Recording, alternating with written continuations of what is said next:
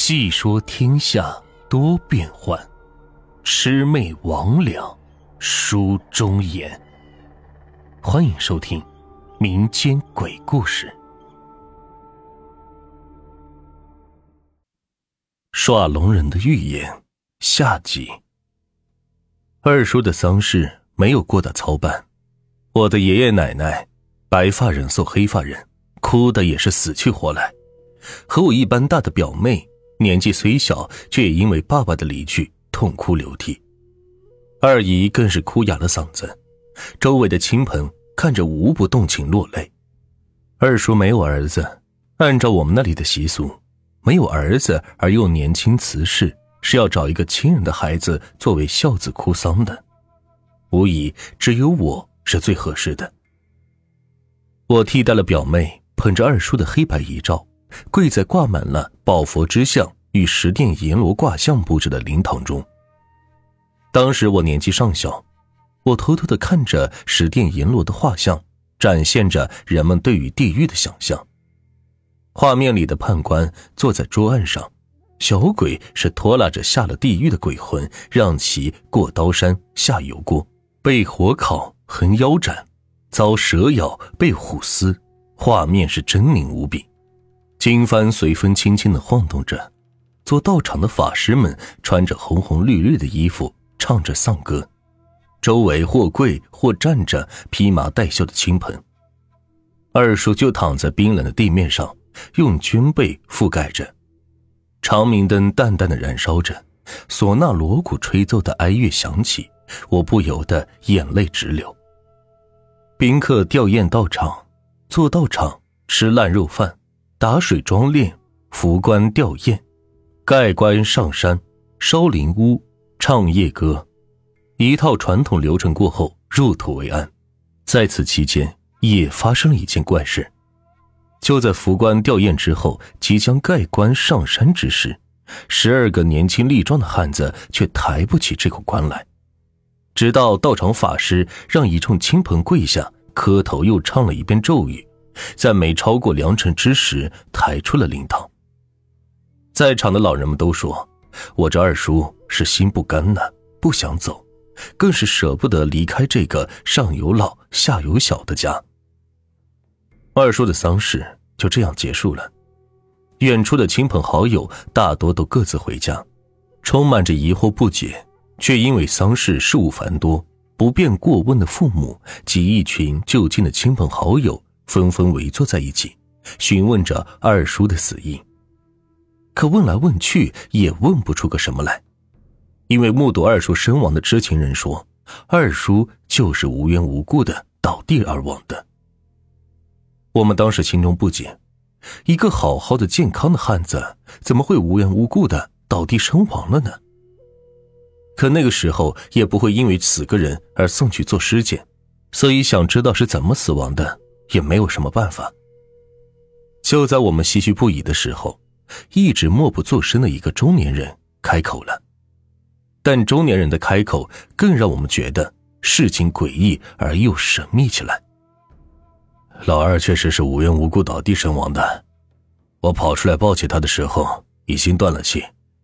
这个时候有好几个路过的人都看到了，但是这之间还有个事情，我现在想起来。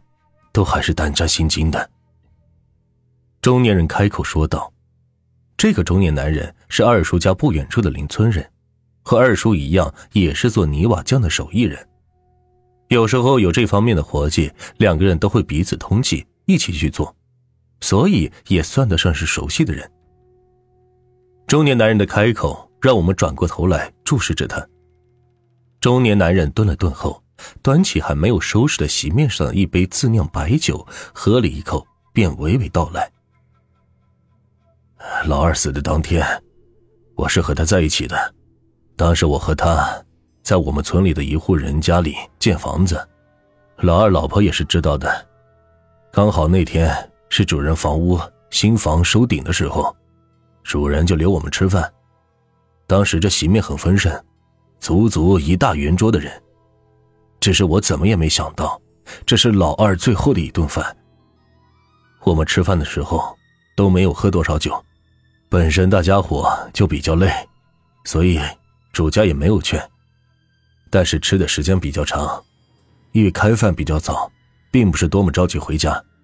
就在我们吃饭的时候，主人家门口出现了一个叫花子。可说是叫花子，也不能完全是。他穿的是像那种做道场的先生一样的道袍，挎着一个布袋子，手里边还拿着一个木棍，棍子上头顶着一条龙。这种人，你们都应该看到过。这个人走到这家主人的门口，主人家里还挺好客的，可能也是因为今天在家里新房收顶吧。这男主人心情也不错，于是立即就从饭桌上站起身来，走过去，邀请这个人一起吃点饭，喝点酒。但是奇怪的是，这个人站在门口，只是朝我们看了看，没有说话，就掉头就走。主人也是跟着他走出了门外，连忙问他，是不是嫌弃这家里的饭菜不好，还是怎么回事？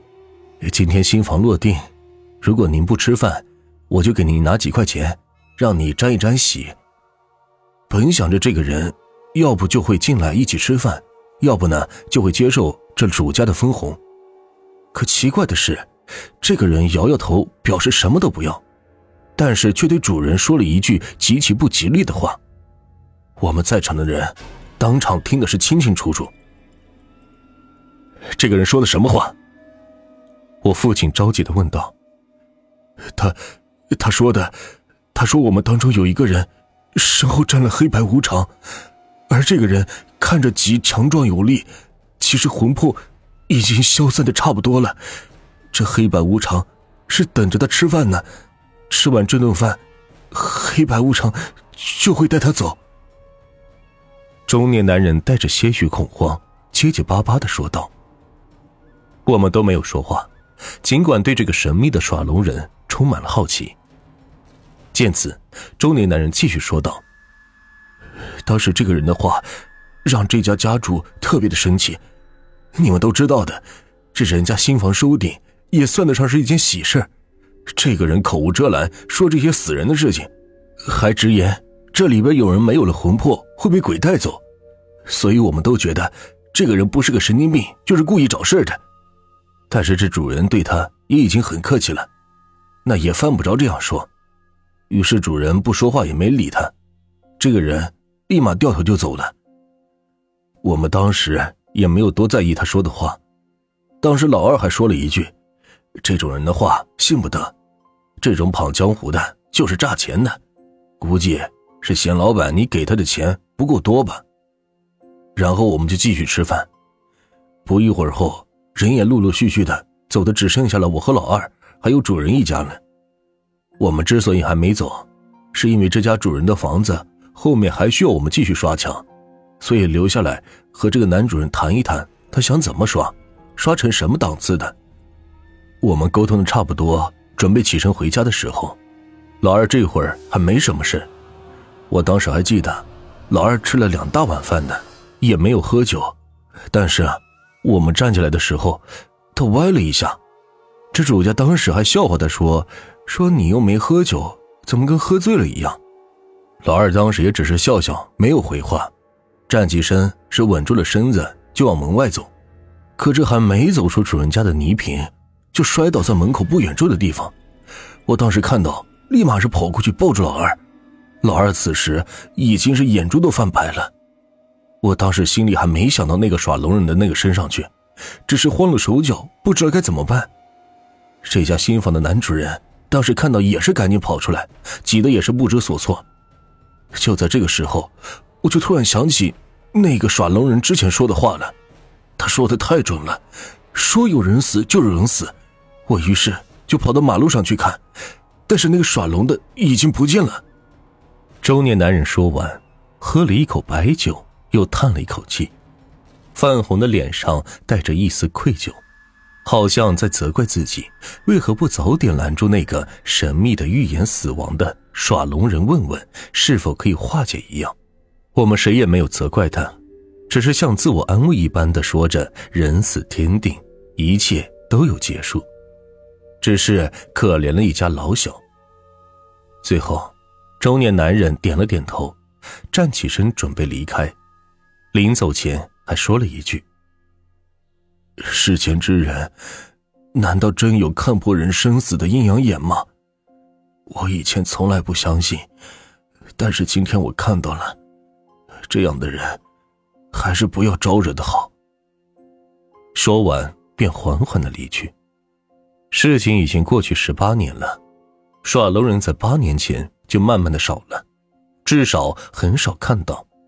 直到现在，我总能想起这件诡异而又神秘的事情，谁也没有办法解释，这一切到底是巧合，还是说这种人真的有这样的本事？如果有天你看到了耍龙人，请不要好奇或是无故的招惹。世界之大。无奇不有，神秘而又诡异的事件，我们的眼前隔着一层看不透的薄纱。